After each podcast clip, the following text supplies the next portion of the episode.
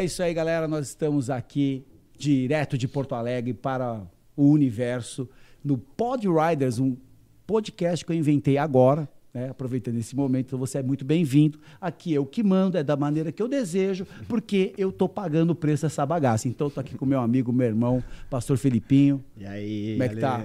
Felipe estava aqui com a gente na conferência, foi muito legal, que Deus né, te usou de uma forma tão expressiva.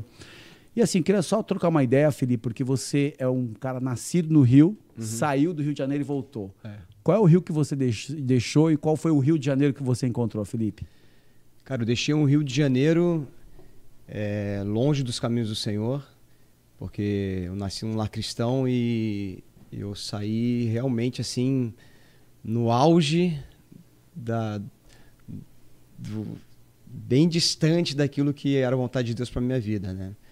E voltei, cara, voltei para assumir uma igreja, então foi um Quanto tempo você ficou fora? fiquei 14 anos fora do Rio. Você saiu na adolescência e voltou já casado, né? É, eu saí com 19 anos e voltei, tem 10 anos que eu voltei, eu tô com 43, com 33. Aí voltou toda aquela carioquês, voltou toda aquela, aquela pegada do Rio de Janeiro, você nunca perdeu? Cara, eu, eu, eu, assim, meus pais, como eles nasceram em São Paulo, então eles, essa questão muito tinha muito contato com a família em São Paulo, então até que não absorvi muito. Eu, sou, eu tenho um pouco da, Da cultura, da paulista. cultura, né? mais da cultura paulista do que Casado da com a Lê, que é carioca, paulista, né? tem paulistana, né? é. Mas uma coisa assim que eu, que eu percebi nessa primeira pergunta que você fez, da que rio que eu deixei, que rio que eu, quando eu voltei, eu encontrei, eu percebi bem na questão dos meus amigos, porque os meus, meus amigos de infância me viram como um cara que nunca ia para a igreja, não tinha contato nenhum com Deus, apesar de conhecer. E volta o cara, o cara é pastor. Cadê o Felipe? Agora o cara é Voltei, pastor. cara, aí um, um amigão meu, cara, de, de noitada. O cara, ele me procurou para que eu fizesse o casamento dele. Olha que louco isso, cara. Aí eu fiz o casamento dele, encontrei todos os meus amigos de infância.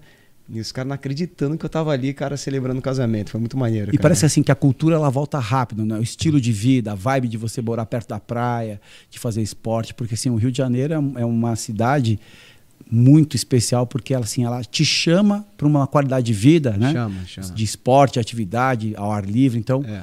você primeira fase ali você se conectou muito com o kitesurf, né? Ficou um tempão, é, né? Assim, a verdade, eu, olha, eu, eu sempre fiz esporte. Desde que eu me entendo por gente, meu, meu pai sempre me incentivou, ele sempre pagou. Já fiz todos os esportes de taekwondo, karatê, Box. boxe. Em São Paulo eu, eu entrei no boxe quando eu morava lá, mas o jiu-jitsu eu já fazia no Rio antes de sair do Rio. Eu peguei a faixa azul lá no, no Rio. Aí fui para São Paulo, fiz boxe. É, o kite eu aprendi em Natal, quando morei em Natal. Ah, então te ajudou. É, aí eu fiquei ali. Na verdade, quem me incentivou a começar o kite foi o apóstolo Rina. Ele foi fazer. um- desafiou. é, ele foi fazer uma aula experimental com o pessoal de João Pessoa. E ele falou: Não, você vai fazer também. Eu falei: Não, vou fazer nada, cara. Aquele jeito dele que te convence da ser- mar. Ser arrastado pra esse negócio aí. Aí ele falou: Não, você vai, você vai. Eu acabei fazendo e tem 13 anos que eu velejo. É, Hoje eu velejo menos.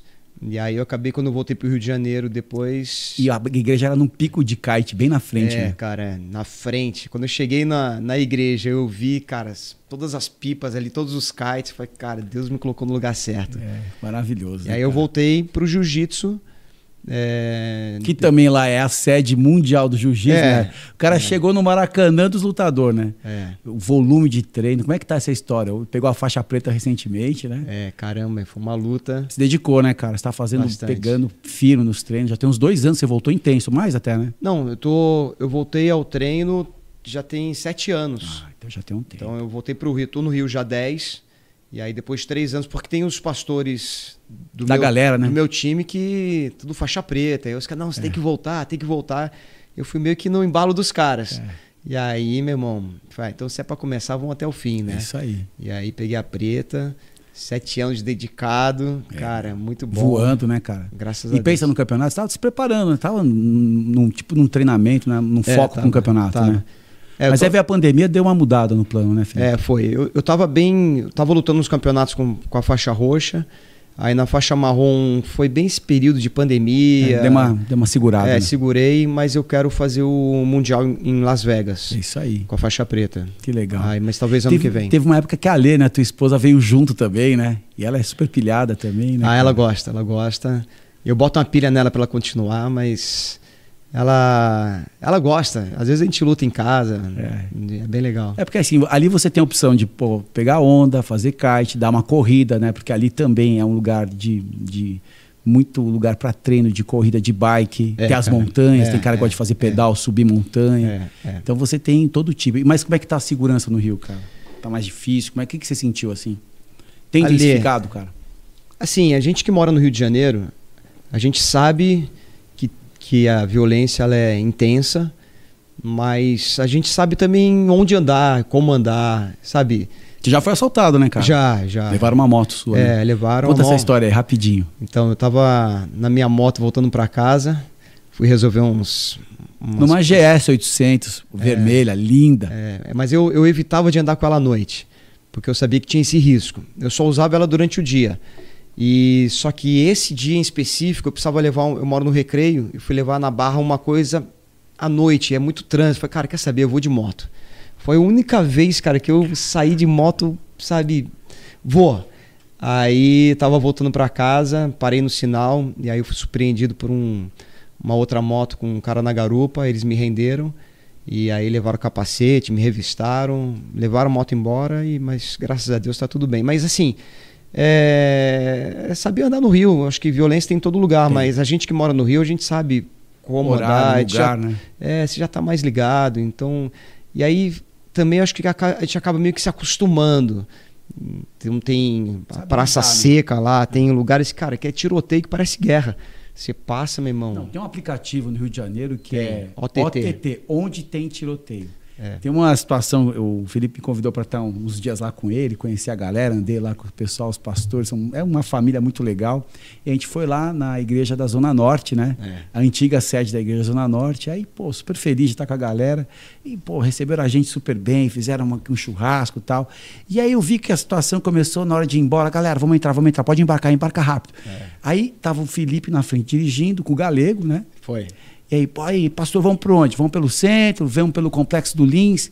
Olha, fazia tempo, cara, desde- acho que desde os filmes de terror da minha vida que eu não sentia medo. Aquele dia, no banco de trás, eu mandando a mensagem pra Valéria: Ora por mim que está passando pelo complexo do Lins, se fecha, fechou, acabou. Fechou, acabou. Já Mas é. assim, foi tenso. E é tenso, né, cara? Mas assim, É. o próprio carioca que tem esse estilo de vida, que ele sabe lidar com É, é. o jogo de cintura, ele sabe lidar também com a violência, né? Sabe, sabe, cara.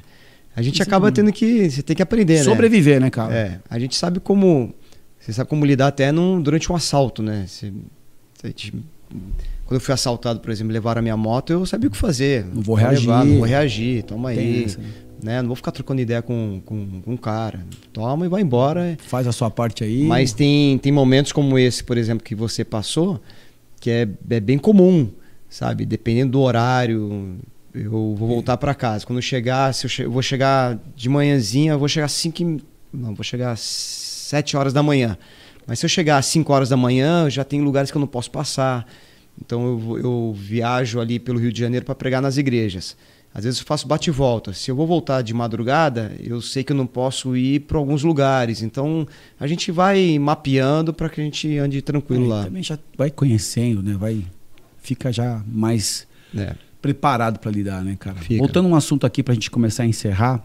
Hoje você trouxe uma mensagem muito legal, cara, né? Sobre a gente continuar, mesmo que esteja cansado. né? E você falou uma coisa interessante, cara, que eu gostei muito e eu peguei para mim, que é, é até no treino, né? Eu voltando depois de dois anos também para de jiu-jitsu. Aham.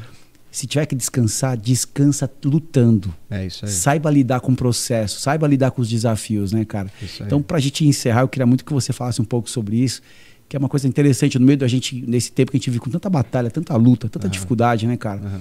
E o processo ficou mais intenso desses últimos anos para cá, né? Principalmente com a pandemia. E muito cara tá cansado, tá zoado, não tá aguentando a pressão. É. Mas parar nunca foi uma alternativa, né, cara? E você tirou isso do jiu-jitsu, né? É, exatamente. A gente, como você disse no final, o nosso DNA é esse, né, Ali? É. É, a Bola de Neve tem esse DNA de guerra. Desde que eu entrei na igreja em 2001, eu sempre vi o apóstolo como o cara puxando a gente para a guerra. Sempre. Então. Incansável. Não, tem a alternativa de, de, de parar. Então, a gente vive luta, mas eu vou lutar, eu vou descansar lutando, eu vou descansar orando, eu vou descansar. Se né? renovando em meia, a meia batalha. É, né? exatamente. Eu não vou desistir. Eu tenho que continuar lutando, eu tenho que continuar pregando, eu tenho que continuar evangelizando. Cuidando da tua família. Cuidando da minha família. Todas as coisas, todas as áreas, mas. Né, porque às vezes as pessoas elas abrem mão de tudo, né? Não, chega, parei. Desiste da família, do casamento, de, de treinar. É isso aí. Então é o que eu falo na academia. Eu chamo os caras. Eu, eu sou um dos poucos que ficam ali no, no meio do tatame fazendo oito, nove rolas direto. E eu, cansado, eu fico cansado. Não é que eu não fico cansado. Mas eu falo para os caras, meu irmão, quer descansar? Descansa aqui lutando. Aprenda a lidar com a com a arte. Quando isso aconteceu na tua vida? Quando você se ligou nisso? Como é que foi? No jiu-jitsu? É, ou... Não, assim, que você tirou essa experiência. Cara, então já que eu tenho que treinar, eu não vou ficar parado na resenha, poxa, eu vou levar a sério. Quando é que essa chave girou contigo? Girou, acho que virou quando eu peguei a marrom. Porque eu percebi que os faixa preta queriam me matar e o faixa roxa também. Então eu falei, cara, se eu descansar, eu vou apanhar. Eu já, eu já a gente costuma apanhar, né? É. Mas eu, eu, preciso apanhar menos. Então, eu preciso de gás, pelo menos. Foi, é, é, uma estratégia que eu uso com aqueles que são têm melhor técnica, técnica que a minha. Eu tenho, o cara tem mais, tem melhor técnica, mas eu tenho mais gás. Entendeu? Então eu giro, giro, giro, giro, giro, o cara cansa, aí eu vou e trabalho, vou para cima. Boa. Então, na, na, na, na, nossa vida espiritual também é isso. Eu não posso parar.